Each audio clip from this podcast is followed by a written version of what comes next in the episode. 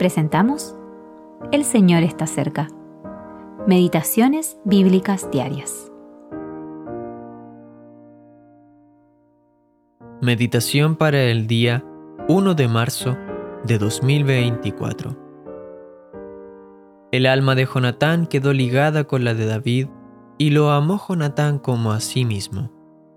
Y Jonatán se quitó el manto que llevaba y se lo dio a David, y otras ropas suyas, hasta su espada, su arco y su talabarte. Primero de Samuel, capítulo 18, versículos 1 y 4. Todo por mi amado Salvador.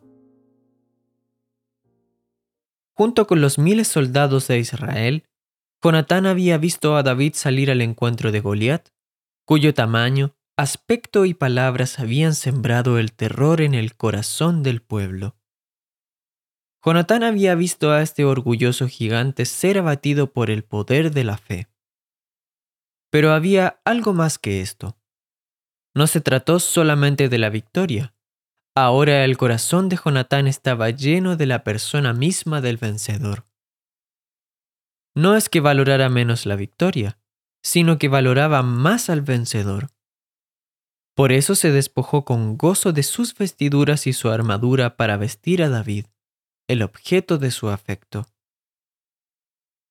Esto nos deja una valiosa lección. Con qué facilidad nos enfocamos en la redención en lugar de hacerlo en el Redentor.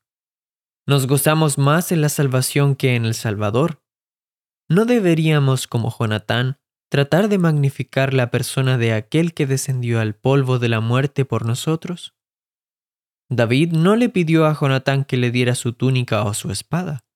Si lo hubiera hecho, la escena habría carecido de belleza.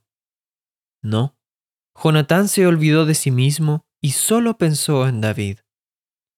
Así debe ser con nosotros y nuestro verdadero Señor, el verdadero David. En tal caso, podremos decir como Pablo, pero cuantas cosas eran para mi ganancia, las he estimado como pérdida por amor de Cristo.